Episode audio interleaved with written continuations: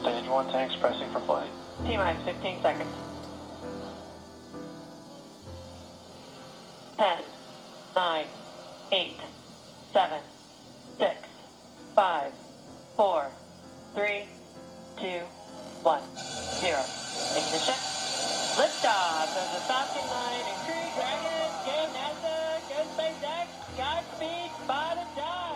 美国东部时间五月三十日下午三点二十二分，SpaceX 将两名宇航员道格·赫利和博布·本肯送入轨道。这是自二零一一年航天飞机发射以来，美国本土首次实行载人航天任务。这也是第一次由商业机构而不是国家机构将宇航员送入太空轨道。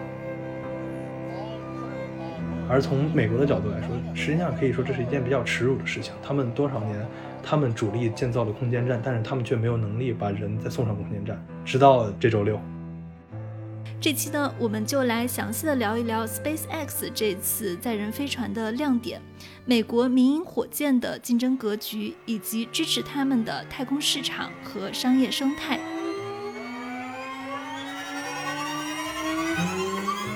迎收听硅谷幺零幺，我是主持人红军。硅谷正在发生什么？我将在这档节目中告诉你。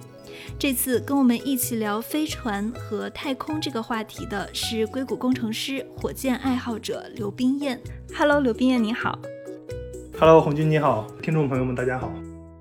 在开始的时候，先跟大家简单的介绍一下你自己，因为我知道你是特别喜欢火箭，之前自己还在实验室模拟过造火箭，包括写过各种火箭的小游戏。大家好，我叫刘冰燕，呃，我的专业是物理，但是后来来到了硅谷做工程师。呃，我从中学时候开始，我就很喜欢火箭相关的各种东西。中学时候也写过一些关于火箭发射的游戏，同时我也是凯星太空计划 KSP 的多年玩家。谢谢。是不是物理跟火箭发射是一个特别紧密相关的学科？火箭的所有原理应该都是在物理上吧？最基本的动力学方面的像所有东西都是跟物理是紧密相关的。我们来聊一下这次 SpaceX 它的载人任务，因为上一次美国发射飞船是在二零一一年二月二十四号，这次发射的这个发射台也是之前完成过阿波罗航天任务的肯尼迪发射台。那不然你先大概的给听众解释一下这一次的载人跟之前的载人它的亮点是什么？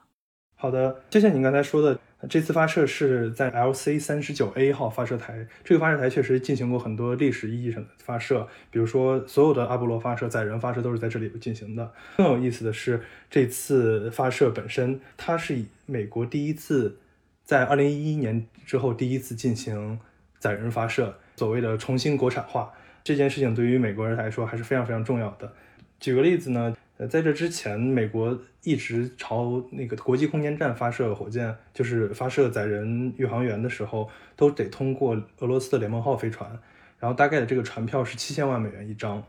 在对比之前的航天飞机时代，航天飞机时代，也就是二零一一年之前，二零一一年他们进行了最后一次亚特兰蒂斯号的发射，对吧？在二零一一年之前，亚特兰蒂斯号包括别的航天飞机，大约每次发射的成本也是四点五亿美元。可以带七个人，也就平均来说，一个人也是七千万美元左右。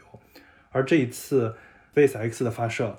由于 NASA 的要求是全新的飞船，它的船票仍然是大大约五千万美元一张，也就是说是单纯从价钱上来说就已经便宜了很多了。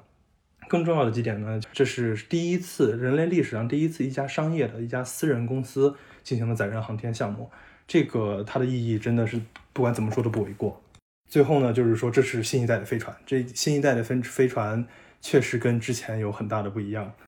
所以我们把这次载人的亮点归纳成三点，就是重新国产化，然后它是由商业公司发射的，包括它是这个新一代的飞船。我记得我们最开始在讨论这个话题的时候，我还分不清楚火箭跟载人飞船的区别，不然你也可以给大家先普及一下这个概念。啊，好好的，呃，这个火箭和和飞船这个。怎么说呢？从定义上来说，这里边会有很多复杂的说法，因为实际上事情一直都在起变化。但是我觉得我们可以从一个就是模块化、平台化的角度，用任务来定义这个事情。就是说，火箭呢，它是个运载工具，它的任务呢，就是把一定的一定质量的东西吧，从地面运载到某一个轨道。当然，我们我们把这个东西叫做载荷，飞船就是它的载荷。飞船的任务很简单，它就是人和货物的容器。呃，对于这次载人飞船来说，当然它就是需要提供人首先的空间，其次可能一定程度的操纵、控制以及它的生命维持系统。它最重要的是把人安全带回来。所以说，这就是飞船是火箭的载荷，而飞船提供的是人的空间，而火箭提供的是一个运载工具。通俗的理解可以理解成是由火箭载着飞船，把飞船送入轨道以后，其实它的一个特色也是可以让这个火箭呃重新回到发射台。火箭它其实是为了完成前面的那一部分的工作的。对，呃，如果呃进一步从发射这个流程来上来说，这个火箭是大概是呃所有的呃 SpaceX 近些年的发射都是叫做猎鹰九号火箭。猎鹰九号火箭是一个。两级式的火箭，其中它的第一级是一个史上前所未有的可以可回收使用的火箭，包括这一次也是成功的，就是把第一级火箭回收在了海上。而第二级火箭目前都是抛掉的，这个飞船当然是这要回来的。也就是说，目前飞船和火箭的第一级都是可以回收的。我们在之前讨论的时候也有提到过，这次龙飞船它的一个设计。是使用了非常简洁的大屏幕，其实这跟我觉得跟那个特斯拉的车也很像，就是我们看之前的飞船内部的照片，全是密密麻麻的好多层的这种按钮。这次我看到有一些记者在现场拍的图，这个龙飞船里面的它就是非常干净、非常现代化、非常未来的那种，呃，只有几块整屏，它就并没有这些按钮。当宇航员在太空的时候，那如果信号或者各种原因，它的触摸式的按钮不能工作怎么办？我不知道这个担忧是不是多余的。呃，这个事情一定程度上是一个有一些过滤吧。太空实际上并不像人们想象那么危险。太空实际上，举个例子吧，太空这个环境里，绝大多数的电子器件，就准确说电子器件都可以非常正常的工作。尤其是像载人飞船的话，它也会加到一个大气压。所以说，整体上来说，太空的环境相对于别的环境来说，相对于举举个例子，我们说的深海环境，它是一个非常非常温和的环境。另一个角度来说呢，我们之前看到的飞船都是大概上一世纪七十年代、八十年代甚至六十年代设计的，当时的飞船的设计，当时的集成电路系统呀，各方面都根本没有办法跟今天相比。现在的设计，触摸屏啊什么的，已经成为大家最熟悉的工具了。甚至可以说，如果我们要以后要发射。零零后宇航员只能给他们触摸屏。再从另一个角度来说，呃，这次龙飞船最重要的任务呢，就是说他们要跟空间站对接。而对接这个过程，如果玩过一些空间，比如说 KSP 这样游戏的朋友们就知道，对接这个过程实际上是挺难的。而实际上，龙飞船是完进行了完全自主的无人操纵的对接。它对接，我后来看到这个宇航员们在说，就是这次发射的宇航员，他说这个对接简直平稳的，就他们没有感觉到对接，然后对接就已经完成了，甚至没有任何碰撞或者任何的震动，对接就已经完成了。所以这已经说明这方面的东西可能不是那么需要一个复杂的操控系统，自动系统已经可以很好的取代这些事情了。当然，实际上这个触摸屏上面都是有完整的操控系统的，并且实际上在网站上，呃，Space 还放出了一个模拟用这个触摸屏进行。对接的一套系统，也就是说，这些东西一定程度上也是经过很多很多的测试，并且确实挺好用的。因为我观察到之前，呃，SpaceX 它发火箭是发了很多次，然后也做了很多测试。龙飞船的 demo 之前也是做过一次，但是载人是首次。载人飞船的难点是什么呢？这个很有意思。呃，这个东西是这样，一方面呢，我们可以说这次的飞行基本上没有什么难点。这次的飞行除了一个心理上的担心之外，基本上没有什么难点了。因为这个龙飞船实际上已经进行过二十二次任务，并且二十一次成功到达 ISS。这个是所谓的 ISS，就是国际空间站。它已经二十一次成功到达空间站并且返回。这是一直以来美国的商业补给计划，就是由商业公司朝国际空间站运送货物。这个东西他们已经进行过很多很多次，并且飞船一直以来是用的。基本上是同一个设计的飞船，所以说这个飞船是长期实验过的，并且这个飞船是已经有这个下行运输能力的。下行运输能力就是说是不光能把东西送上去，还能把东西安全的带回来，这方面能力也是经过检测的。加上去年三月份，呃，龙飞船的第一次测测试，基本上是完美的通过的。所以说一定程度上来说，难度并不是那么大。但是从另一个角度来说，载人飞船真的很难，载人真的很难。举个例子吧。即使就是在有了火箭这个能力的情况下，为什么载人还会难呢？第一是呃推力，就是说，毕竟我们现在要送的是人，送的人不只是一个一百斤、二百斤的一个人，而且它是有所有整套的生命维持系统。这些人上去期间的吃喝，所有的东西都应该是都得带上的，甚至比如比如说这次它是还一定程度上还要对空间站进行补给，这是一方面。所以说它的推力必须保证一个相当可观的推力。平均来说，每个人将近将近一吨，当然是取决于这个任务的时长了。另一方面呢，就是最重要最重要的，对于载人飞船来说，安全性、可靠性，再怎么重要也不为过。毕竟这是一个人命关天的事情，严格意义上的人命关天的事情。太空是很很安全，但是发射很危险。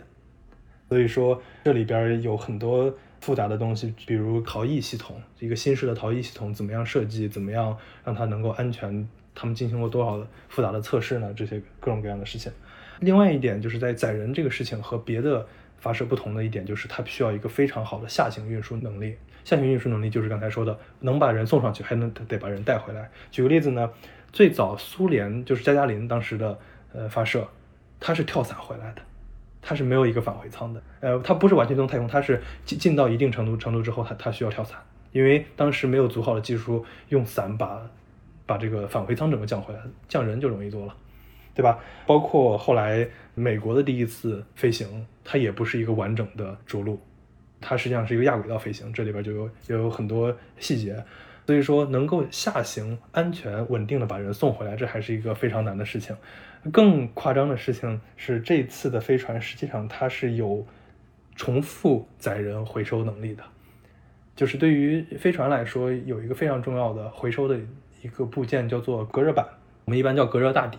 龙飞船呢，它是有一个八厘米厚的隔热大底，而且这个隔热大底理论上是可以复用很多次的，就是每次大概能大概消耗一厘米左右，消耗到八厘米。当然，它八一共八厘米厚，大概他们大概用五次左右才需要抛掉。对于目前来说，因为他们是要呃海面回收，海水侵蚀之后，应该他们是不会复用的，但是这是可可以的。这也是非常非常厉害的一点。我们是看到这次载人飞船，它其实是现在已经非常平安的把这个测试宇航员送回到了空间站，但是他们可能还会在空间站待，比如说六周还是十九周的时间，所以它还没有返航。所以说，其实这个任务还只是执行了一半儿，就是它未来返航也是比较危险的一部分。是的，是的。确实，这个任务实际上只执行了一半。我们现在说一切圆满结束，为时尚早。但是我们希望你们都平安归来吧。你刚刚也提到了整个发射龙飞船，这个是可以说是没有任何难度的。但是发射火箭这个本身就很难。最开始的时候，我们都是周三在等着看呃 SpaceX 的发射直播，结果周三因为天气原因临时把它取消了。后来在 对对对，在周六的时候发射的前一天，因为我记得发射那天早上我一醒看见了一条新闻，就是说呃 SpaceX 它的另一艘星际飞船叫 SN4 的这个原型机它发生了爆炸。这个爆炸它会去影响到这一次的发射吗？从 SpaceX 的角度来说，肯定不会。但是从 NASA 的角度，我当时是也比较担心，因为 NASA 是一个非常非常严谨的一个机构，不是说 SpaceX 不严谨，就是说他们的风格确实不太一样。这次事件也可以看作是硅谷风格和 NASA 风格的一次混合或者融合吧。当时那个 SN4 爆炸，它是这样子：SN4 是。SpaceX 巨型 Starship 星舰的原型，而这个星舰它它做了很多很多非常非常夸张的设设计。举个例子呢，它的飞船结构根本都不是用像钛合金或者别的轻量结构的，而直接用的是不锈钢，就是我们常说的不锈钢，用这样的造了一个巨大巨大的舰体。它在做很多很多非常夸张、非常创新的行为的时候，自然就是有非常非常的多的风险。而他们现在说的思路也是，我们如果不知道它什么时候会爆，那我怎么知道它什么时候会爆呢？于是他们就真的去测验了一下，他们什么时候会爆。基本上这几次，因为你们看到这是 S N 四了，实际上也就是说前三个都已经炸掉了，基本上是这样子的。从 Space X 的角度来说，这是他们预知的风险，这是他们已知基本上会存在的风险。当然，从 NASA 的角度来说，这个压力还挺大。是我的话，我确实也会觉得，让我去做一个这家公司才。昨天才爆炸了一个飞船，一一个火箭，今天就要坐他的飞船上天，确实还是挺压力挺大。不过看来一切都还非常非常好。实际上，从专业的角度来说，Falcon 9就是猎鹰九号飞船整体的记录是非常非常良好的，它的安全性整体也是非常非常好的。而且这次应该都是全新的火箭、全新的飞船。对我看见马斯克，他大概是在载人飞船的头一天，他自己在开记者发布会的时候，他说他自己非常的紧张，他是的，甚至要在对他甚至要在精神上去阻止自己想第二天，哎，我就要发飞船了这件事情，因为他就感觉他自己已经就是压力到了一个边界，情感上无法消化了。他自己说，如果这次一切顺利是 SpaceX 跟 NASA 的功劳，但是如果出了问题就是他的错。而且最让他紧张的一件事情就是两位航天员的生命安全。是的，是的，毕竟人命关天。而且训练一个航天员应该也是一个非常高的成本。对的，这两位宇航员都是非常非常多次出入空间站的，都是非常有经验的宇航员。我相信他们第一次坐这个全新的飞船，感受也会非常不一样。你指的是包括整个的交互系统、屏幕显示对对对，就是首先，呃，这次飞船就像刚才提到的，它大屏幕啊，这些各方面的设计，真的就是说是给零零后宇航员设计的。另一方面呢，它的座椅啊，各方面的舒适性，以及后来我看到的数据，就是说这次发射的过程中，飞行的过程感受比航天飞机还要平稳。这个平稳性呢，实际上说明了他们技术上的容量、技术上的余量。因为最好的发射方式，如果我们不考虑舒适性来说，最好的方式几乎就是一鼓作气，这样子越快的上升，实际上是越节省能源的一种方式。但是如果是对于人来说，他们需要尽量平稳，所以说这是一个能够进行平稳的一个飞行，实际上是一定程度的一个取舍，甚或者说是他们在发射这个推力上是有足够的余量才敢做的事情。所以这个优化其实也能体现出他们的技术进步很快。对，当然，呃，也有说他们的二级飞船、二级火箭的乘坐体验不是很好，这点应该是他们以后需要改进的地方。刚刚我们提到一个是他这次做人的时候比较平稳，那你觉得在这次龙飞船的发射上，包括这个火箭的发射上，它在技术上还有哪些创新之处吗？火箭大家应该已经说过很多了，这次发射的猎鹰九号火箭已经进行过很多次的飞行，并且从二零一五年之后，这它可回收使用这个火箭，这是一个真的是人类历史上算是第一次，我们成功的把火箭发上去，收回来，接着又往上发。这一次的火箭也看到它也是就是成功的回到了 Of course I still love you 波船上，海上平台上就是，海上回收，对，海上回收。当然，火箭上当然这里边有非常非常复杂的地方。龙飞船的设计也有很多很多新的地方。它相对于之前那个三段式的设计呢，它实际上是一个基本上独立，但实际上它也是一个两段式的设计。它有一个三十七立方米的一个货舱，三十七立方米容量的一个货舱，它更多的是适应了这个时代。举个例子，我并不是说我们的神舟飞船就非常非常的落后，它的三段式设计是落后或者怎么样，更多的像比如说神舟飞船呢，它是要适应我们当时我们要做空间站，我们要制建造空间站这个设计，于是它需要有轨道舱留在轨道上，和不同的舱段进行对接。而对于美国呢，他们已经有了一个空间站了，他们不需要在在这个事情上做事情，他们只需要把东西送上去又带回来，于是他们就是一个两段式的设计。我注意到之前我们说发火箭，包括发飞船，都是以国家之力来发的。那现在 SpaceX 之所以受到关注，也是因为这是第一次商业机构将宇航员送入太空轨道的。那我很好奇的一个问题就是说，私人去发射做这种火箭的研发，跟载人飞船有多难？就比如说，可不可以从成本的角度给大家一个大概的概念？我发射一次火箭大概需要多少的成本？一方面来说，真的非常非常非常非常难。但是另一方面来说，NASA 这些年做的一些事情，确实让这些这个事情变得简单了一些。先说难的地方吧，SpaceX 它是多次濒临破产的，它是两千零二年成立，呃，当时拿拿到了基本上就是私募的钱，私募的钱来做研发，准备了九千万的研发费用。他们零六年发射了一次失败，零七年发射是发射了一次失败，零八年八月发射了一次失败。这个时候，呃，我后来听到那个 Shortwell，就是他们的 COO 火箭那个科学家 COO 那个女性叫 Shortwell，她说，这是我们第四次发射，是我们最后一笔钱了。这次发射如果失败，就根本不可能再有 SpaceX 了。但是在零八年九月二十八日，他们第一次发射成功，这个就是猎鹰一号飞船。当时猎鹰一号呢，平均一次的发射成本是一千万左右，而一次就是说它研发成本九千万，呃，一次发射成本是一千万，而这个研发成本全部由私募来解决，发射的成本实际上是美国国防部购买的，他们在支持火箭的研发。对，所以说这一方面从单纯从钱的事情来说，真的很夸张，很贵，没有几个亿根本是烧不起的，对吧？包括到现在这个猎鹰九号，它现在把成本降下来很多了之后，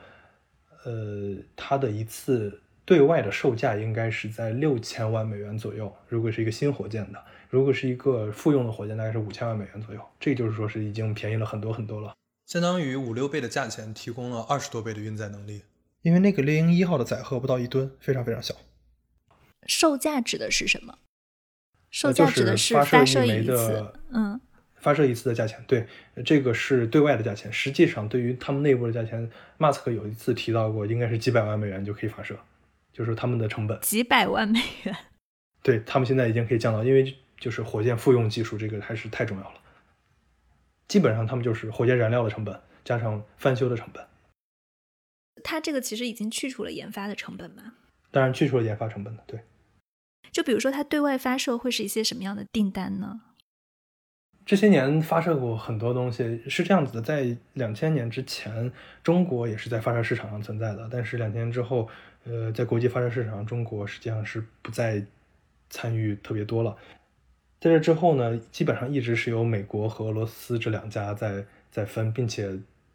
近些年几乎一直是由俄罗斯承担的。直到 SpaceX 出现，这些年他们就。把全给全世界发各种通信卫星、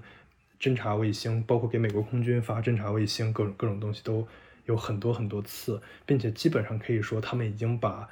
能打的载荷都打完了，于是才有了 SpaceX 的那个 Starlink。当然这不是它的主要原因，但是也是非常非常重要的一部分，就是说他们有非常强大的运力，他们有这个运载能力，但是国际市场上已经没有那么多卫星可以发了，于是有这个 Starlink 这个计划。要发几万颗卫星，最近也是在每次一传六十个飞六十个卫星，基本上就是一个月发一到两次，这这样子的速度下饺子。我觉得这个 Starlink 其实也是一个 SpaceX 未来很有潜力的亮点，它可以快速的非常有意思的一点。对对对，它可以快速的去铺开这种全球的卫星网络。你可以详细解释一下 Starlink。Starlink，Starlink 是这样子的一个事情，就是我们知道卫星通讯这个东西已经出现很多很多年了，但是卫星通讯绝大多数的呃卫星通讯都是基于地球静止轨道。地球静止轨道，也就是说是它会静止在地球赤道上方的某一个点上，随着地球的自转，它就基本上是一个静止的一个位置。地球静止轨道的一个问题是，它是一个处于离地心。呃，三万六千公里这样的一个轨道上，也就是说它非常高，非常高，造成的就是延时非常大，它并不是适于通信。它作为通信呢，只能进行一些就是对延时要求不高的一种一种应用。而 Starlink 要做的事情呢，它是在二百公里或者三百公里轨道上。三百公里轨道是什么概念呢？就是说，因为我们一般叫一百公里是卡门线，就是超出这个才能算太空。而即使二百、三百公里呢，它也有非常高的空气阻力。这个位置的卫星成本会比较高，另一方面，因为它比较低，它的覆盖面积会比较小，所以这都是它的难点。但是它的好处就是它的延时会非常非常小，在光纤里边，就是说这种玻璃中传播的时候，它的光速是比真空中的光速要慢三分之一左右的。于是，在这个远距远距离传播上，从走空间，虽然看起来它要先上到卫星，再走过去，再下回来，但它实际的速度会比走光纤还快。也就是说，它是在建立起一套可以比肩于目前全球光纤网络的一套。互联网或者说就是网络传输机制，而且速度更快，并且基本上是没有死角的，这是一个非常非常厉害的事情，对金融或者各方面的传输行业都是一个巨大的一个改变。简单来说，如果说 Starlink 这个布局完成了，可能现在地球上的这个光纤网络它就不需要了，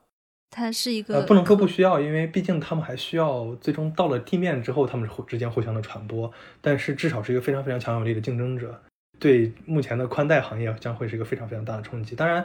更大的冲击是对目前的卫星通信行业。可以说，别的卫星通信行业，比如说我前一段时间了解那个呃 Setvas 这这几家公司呢，他们就是做那呃卫星通，比如说给海事、给船舶使用的那个卫星通讯，他们大概的成本非常非常高，并且使用起来也很贵，一个月五千美元以上，速度很慢，就是相对来说速度很慢，延时高到就是肯定是不可能玩游戏的。做直播可能可以，但是肯定不可能玩游戏的。而 Starlink 是可以进行金融级别的服务的。如果它你说，比如说类似于实现的话，高频交易的这种，呃，以毫秒级的金融级别，是的，它可以，就是因为之前是有一有一件事情，就是呃，有人在纽约和芝加哥之间拉一条新光纤，就是为了争取那几毫秒、几十毫秒的一个比别人少几十毫秒的延时，而 Starlink 可以让伦敦和纽约之间的传输速度降低几十毫秒，这个是一个非常非常厉害的事情。如果我们给听众一个直观的印象，就比如说，如果 Starlink 真的成了，它可能替代的是哪些公司呢？呃，更多的是像运营上吧，不能，我不能说替代，我只能说一定程度的竞争吧。一定程度上竞争就是，首先，呃，传统的卫星通信服务公司可以说要破产的，这个可能话说的有点重，但是，呃，真的是一个生存危机，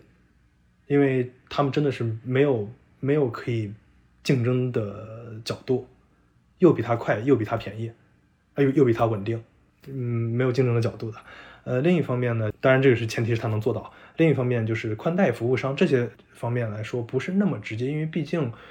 大家在城市人口聚集的地方，这样子的宽带的布设方式实际上还是更好的，就是传统的宽宽带布设方式还是比较好的。而卫星，比如说有遮挡的问题，有呃专门，比如说你需要在楼顶架天线或者什么样这样的问题，并不是那么。直接的竞争，但是如果是偏远地区，就是光纤很难铺到的地区的话，它也是有一个非常非常明确的优势的。我们刚刚其实讲到了发射火箭的成本，还有一块载人的成本。然后你在开始的时候讲到这次亮点的时候，就提到了之前俄罗斯它的载人是大概平均成本一个人是七千万美元，然后现在对 SpaceX 是下降到了五千万美元一个人。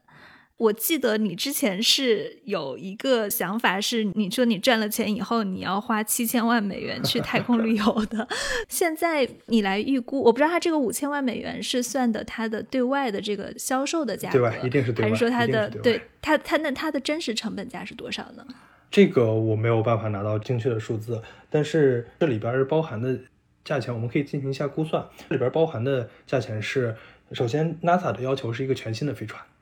而实际上，我们可以看到龙飞船是可以重复使用的，并且他们确实已经重复使用过很多次这个飞船。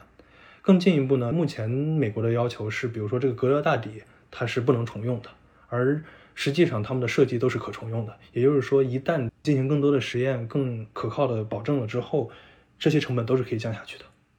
包括隔热大底一块都是好几百万，他们飞船成本具体我现在没有数字，但是应该也是一个相当可观的一个数字。所有这些东西在可复用的情况下，不再是一个耗材，真正的耗材发射真的就只是火箭燃料了。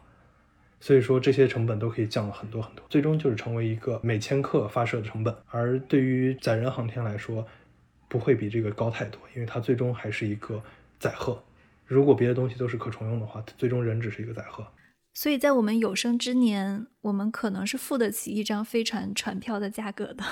我觉得很有可能的，因为我印象中他当时说的是 Star Starship，就是星舰这样级别的巨型飞船的一次发射成本大概是几百万美元，也就是说只是那个煤油的价钱、液氧和煤油的价钱、燃料的价钱，别的东西基本上都是不需要太多的成本的。如果是几百万美元可以送那样大的一个飞船上去，那个飞船至少坐十五人左右的一个飞船，所以说这最终的成本将会非常非常低。有意思。当然，这都是非常远的展望了。S N 现在还在爆炸中，对吧？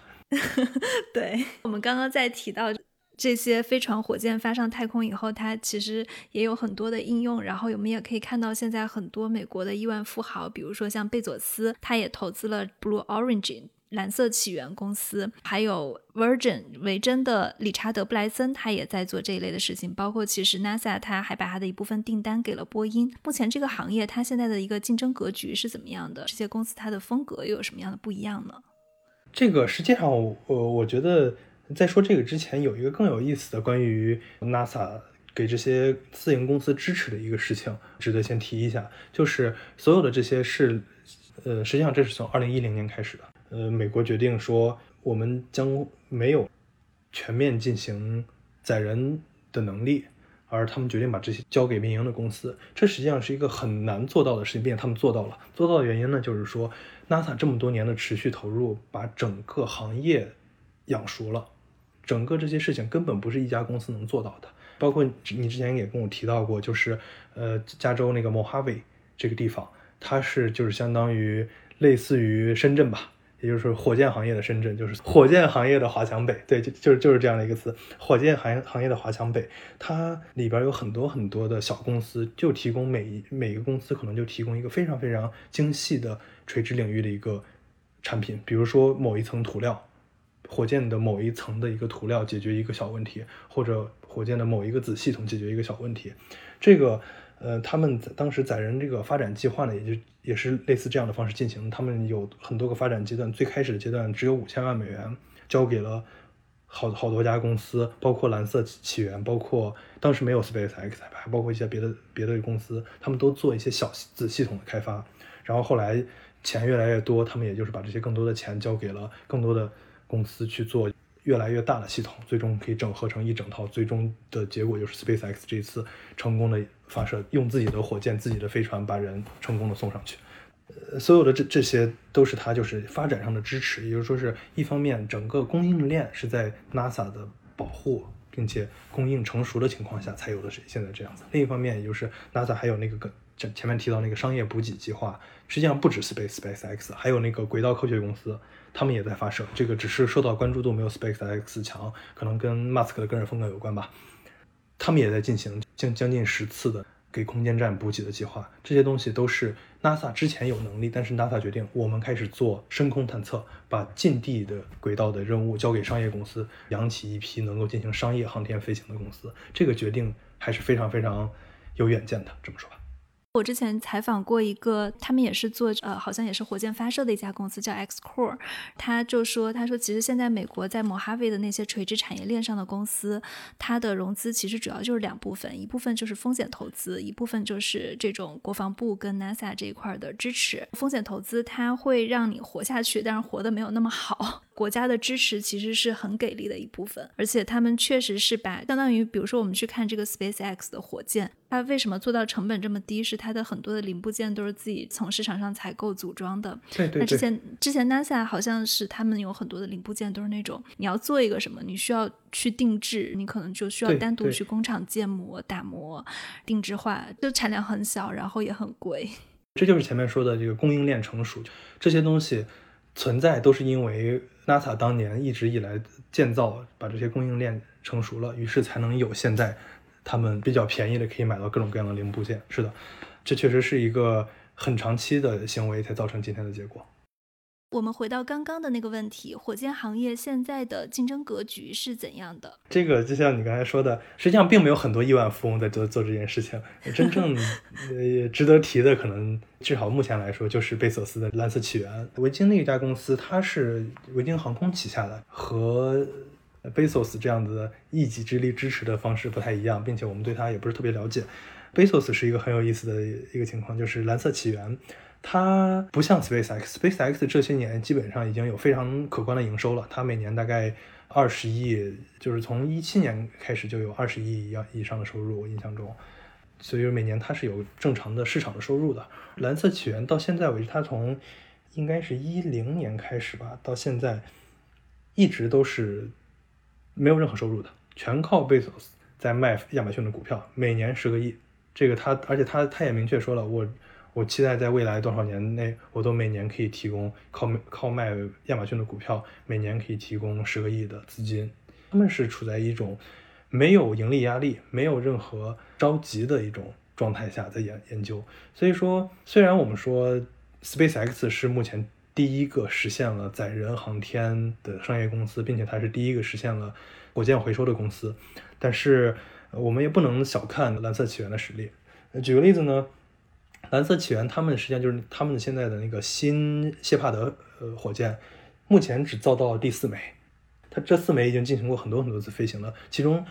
第一枚火箭是失败了，但是第二枚就成功，并且第二枚就进行五次成成功的往返，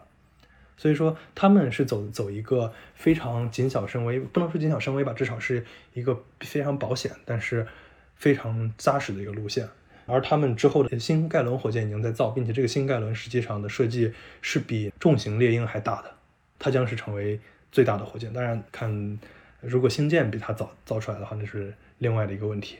但是新盖伦也是一个目前也在造，并且非常非常大的一个火箭。当然，目前的贝索斯他们的新切帕德飞船飞行是很不一样的，它基本上是一个直上直下，它面向的市场是太空旅游。目前还没有进入发射市场的可能性，因为它确实只是一个直上直下的亚轨道飞行。我注意到你在形容蓝色起源这家公司的时候，用到了“稳健”这个词。我们在谈论马斯克的时候，往往会说到“激进”这个词。在他们具体的对任务的执行上是怎么反映出来的呢？不好用这样子的一个说法来直接说他们哪一个更冒险，尤其是今天我们在谈论嗯载人航天，这个确实不好用用那样的角度来说。但是从研发上来说，我们确实可以看到他们走的路线是一个非常非常不同的。举个例子。我现在已经不知道猎鹰已经有多少枚了，已经造出来多少枚，并且摔了多少枚，或者炸了多少枚，或者留下了多少枚这样的数字了。但是像刚才说的新谢帕德飞船，这是这是蓝色起源的第一个火箭，第一个，有时候第一个型号的火箭，它第一枚之后，第一枚实际上也是部分成功，第二枚就成功了，实现了五次的往返，也就是说它是一个做出来之后就一直在一个非常稳定的平台上进行测试，而呃猎鹰一号火箭。发射了第四次才成功，而且他们是一个非常危险的，马上就要濒临破产的状态。当时也是知道，就是两千零二年成立的 SpaceX，当时马斯克也不像现在这么有钱，他当时能投进的钱可能也就那么多，所以说这也是使得他们从思路上来说也有非常非常大的不同。他们真的一直都就是长期处于最后一搏的状态。蓝色起源就要从容的多，毕竟有亚马逊这个大头贝索斯一直能够进行持续的投入。这方面他们是可以更从容的做一些研究。美国还是有很多特别爱好这种航天跟火箭，又有实力又愿意投入去做的人。记得我之前在采访过程中有问到一些采访对象，他们为什么会对不管是编程还是对火箭这样的事情感兴趣？好像很多人告诉我的一个答案是《星球大战》，就是他们看《星球大战》这个电影或者看。《银河系漫游指南》的这个电影，我觉得好像一些影视作品也是影响了一代人的，包括像马斯克的 Twitter 中就经常出现《银河系漫游指南》的各种梗。是的，《银河系漫游指南》这个道格拉斯的这个小说非常非常有意思，它实际上是一个非常非常荒诞的一个科幻小说，包括后来也有电影。相对于《星战》这种太空歌剧是非常非常不同的，但是《银河系漫游指南》确实给大家提供了很多梗吧。你喜欢火箭跟看这种科幻小说有关系吗？有一定关系，但是可能并不是特别直接的，更多的还是本身对对无尽星空的渴望吧，就是星辰大海。这个国内我们大家都会提的一个词“星辰大海”，我们的征途是星辰大海。我知道的源头可能是来自于《银河英雄传说》，这是日本的一个小说，当然这就有点离题了。你如果问一个小朋友他的理想是什么，航天员可能是出现在很多小孩子口中的理想的职业吧。仰望星空的力量，我觉得还是太重要了。美国这些年，呃，尤其是这几代人，他们确实都是在这个航天事情上成长起来，并且这也是美国从国民精神角度来说非常重要的一个一大支柱。从这个角度来说，也就可以更可以理解为什么这次的发射这么重要，因为。就像刚才我们提到的这个，我们回头看一下这个成本。当时说，苏联这个联盟号飞船给的船票是七千万美元一张，而如果你算一下航天飞机的成本呢，四点五亿美元七个人，基本上也就是七千万美元一张这个成本。所以说，我不知道具体是怎么样，但是我可以非常确定的说，俄罗斯肯定不会以成本价卖给美国，它基本上就是说，你们不得不出这个钱。而从美国的角度来说，实际上可以说这是一件比较耻辱的事情。他们多少年，他们主力建造了空间站，但是他们却没有能力把人再送上空间站。直到这周六，他们终于又有能力把人用从自己的用自己的飞船把人送上空间站了，还是一件非常非常值得高兴的事情。俄罗斯他们对外的销售价格好像是每个人高达是八千六百万美元。对，这可能还是个协议价吧。俄罗斯的联盟号飞船是相当于唯一可以进出。在龙飞船之前，这是唯一可以进出空间站的飞船了。刚刚提到 NASA 它政策的放开对美国整个太空行业繁荣的影响，那其实我想稍微延展一点，对比到中国，中国现在它的政策的开放程度是什么样的？因为其实这次 SpaceX 上天以后，我看见也有很多媒体的文章讲到中国的这个民营造火箭的实力。中国也有，中国也有，我非常非常高兴的，中国也有这样子的，中国也有民营呃火箭的呃发展。前一段时间进行了一次发射，这个还是非常非常高兴的。当然技术上还比较落后，就是说还是一个固体火箭的形式。我们刚刚也提到了太空的市场化，现在美国太空行业的市场化情况大概是怎么样的？总结性的来说，深空探测还是 NASA，但是呃近地轨道可以由商业公司完成。近地轨道呢，大概在两千公里，离距地面两千公里这个范围内的轨道。距地面两千公里什么概念呢？因为大家知道地球的半径是六千公里，空间站的高度实际只有四百公里。如果一个平均的就是近地轨道的高度四百四百五百公里这个范围的话，基本上它是贴地飞行。你如果从远处来看，看地球再看那个轨道的话，它基本上是在贴地飞行。在这个规模上，确实属于技术相对成熟，风险相对较小，并且整个产业链和整个使用的角度来说，盈利的市场角度来说，都是相当成规模的。美国确实也是在鼓励这方面的发展，让这方面交给民营来做，而他们去主攻更难、更需要国家资本大力投入的这种深空，比如说，比如说火星计划，比如说更远的深空探测计划。之前也是做过一个采访，当时是有采访对象跟我大概介绍了一下未来这整个的太空市场，它肯定也是一个万亿级规模的商业市场，它可能存在的一些商业应用，比如说，当然也像你说的，它。分为近地轨道的应用，包括跟深空市场的探索，在太空建立太阳能的薄膜发电技术，包括围绕着小行星可以去做一些太空的稀有金属的资源的开发，比如说地球上的这个稀土。太空中有远比这个多得多的资源，举个例子，呃，非常重要的一个就是月球上的氦三，这是一个核聚变的一最适宜进行核聚变的同位素。氦三，嗯，它的资源在月球上的富集量，对于目前的人类能能源需求来说，也属于取之不尽、用之不竭的的级别。这也是下一步太空探索非常热的一个点。在此之外，比如说刚才提到的那个 Starlink 太空进行的通信，包括旅游，像那个蓝色起源，他们主要在做的那个太空旅游，有很多很多值得开发的点。还有一个点，我看到的是说，药物在失重的状态下研究会更加精准，因为你要去做药，癌症分子不是平的，它在失重的状态下就会变得不一样了。送上太空可能还会有一些意想不到的，带来其他的，比如说生命科学的进步。对，毕竟就是我们第一次不在地球上做实验的机会，确实就是很多事情都有可能不一样，有一些我们知道，一些我们不知道。最近有一个争议的是，特朗普他签署了一项赋予美国人开采太空资源权利的命令。这个大概就是说，私人公司它可以去开展太空研究、开采和使用太空资源。创普在。签了这样一个命令以后，就俄罗斯它是马上出了一个反对的声明，就是说美国对太空进行私有化的任何尝试都不可以接受，因为他们要去防止这种包括月球还有其他天体在内的外层空间转变成国际分歧和冲突的舞舞台。所以你怎么看这个事情？你觉得大家未来对太空这个事情的争夺可能会成为一个新的国际冲突点吗？法理上来说，大家对太空的这个法理的基本的依据，可能就是基于那个外层空间条约。而外层空间条约基本的一个大框架就是，任何国家和组织，实际并没有说个人，都没有权利对外层空间的天体有任何领土要求。也就是说，从领土的角度来说，这里边没有什么问题。但是从事实的角度来说，就是事实控制这个意义上来说。又是完全不一样了。现在能能上月球的就是中国、美国、俄罗斯、日本、以色列、印度，好吧，这好多国家都可以上去。但是能够在上面，比如说建立起一个空间站的，甚至在地球、月球表面建立基地的，这样的国家，目前应该说目前还没有，但是很快就会有了。这样子的能力一旦出现了之后，一旦有这样的基地，这个基地一定是有所有权的，而它基地周边的土地所有权会怎么样，都将会很难说。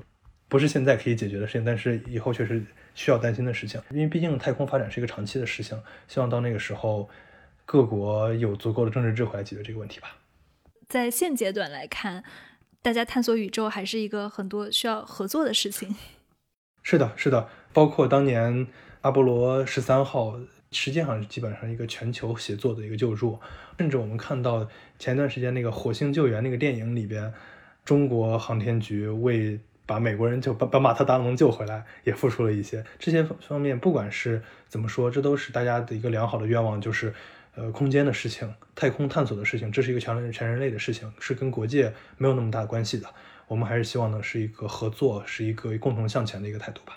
唯一在这次就是 SpaceX 带人以后呢，我是看到《华尔街日报》它是有一篇报道，它是说就是现在其实，在 SpaceX 成为关注焦点以后，对行业里面的中小型公司是呃很不友好的，因为这个行业就很多还在研发阶段嘛，然后他们没有什么利润，或者说利润微薄，现金流是。很短缺的，发展前景也比较艰难，再加上这次疫情的冲击，很多企业它都倒闭了。他就认为说，现在整个行业，特别是整个太空行业的中小型企业都生存艰难。这个你怎么看？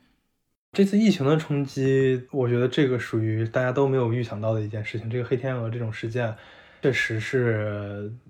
很难说。呃，而且确实也是一个很难受的事情，让很多行业，包括我们看到很多企业都。嗯，都面临倒闭或者怎么样，甚至就在五月三十日，就是发射火箭那一天，我也看到了那个 OneWeb 公司跟 Starlink 要竞争的另外一个卫星互联网公司也提到了这个破产这个事情。具体的情况我现在不太确定，但是这方面确实是一个很令人担忧的事情。但是长期来说，有这样一家明星公司的存在。至少是对整个这个商业航天项目的一个肯定吧，就是说这是一个能走通的路。说实话，它毕竟不像当年 NASA 的方式，就是说所有东西都由一个一个 NASA 来包包办。即使说这是 SpaceX 发成的，但是它里边含有的部件，无数的部件，这都是由整个下游的供应商完成的。只要 SpaceX 这样一个大头存在，这些供应商都可以带着火起来。从这个角度来说，还是很好的一个事情。有一个大头。是好事情，我理解。目前来说，毕竟还没有到那个需要担心反垄断的呃程度。另一方面呢，毕竟是 NASA 养着玩的，一定程度上来说，更何况实际上我们还有波音、洛克希德马丁这些公司，实际上都参与了。刚才提到的那个轨道科学公司、洛克希德马丁、波音都参与了这个商业补给计划，包括商业载人计划。只是 SpaceX 是第一个完成的，还有很多项目现在正在研发中，包括比如说现在还有一个内华达山脉公司，他们在进行一个小型的航天飞机的项目，包括洛克希德马丁、波音他们在进行新的重型火箭、新的宇宙飞船，这些都还有很多东西在开发中，并且都是非常近。比如说这个新飞船应该在今年下半年或者明年发射。这个波音的新飞船，因为你人在硅谷，我知道你对火箭航天都非常的感兴趣，并且呢，专业也相关。未来你会想要去加入中国的航天事业吗？我是一直都有有兴趣，包括之前 SpaceX 都是有兴趣的，但是因为毕竟这样的一个行业对外国人是不是很友好的，所以说如果中国有这样的机会的话，真的是非常非常开心的。如果有这样的机会，我只能说只想念两句诗：苟利国家生死以。其因祸福必趋之，我听到还是很感动的。我我记得之前好像是特斯拉的 CFO 说过一句话，说没有不可能的事情，只是这件事情还没有做完。所以，我们接下来 还是希望能够看到更多的在太空市场方向的进展啊！希望吧，希望吧。对，这期聊得很精彩，谢谢刘冰燕，谢谢谢谢。这就是我们今天的节目。如果你喜欢这期节目，不妨把它转给一两位同样喜欢航天科技的朋友，或者来给我们留言。当然，也欢迎大家在苹果、谷歌、Spotify 和小宇宙、喜马拉雅等渠道收听、订阅我们的节目。谢谢收听。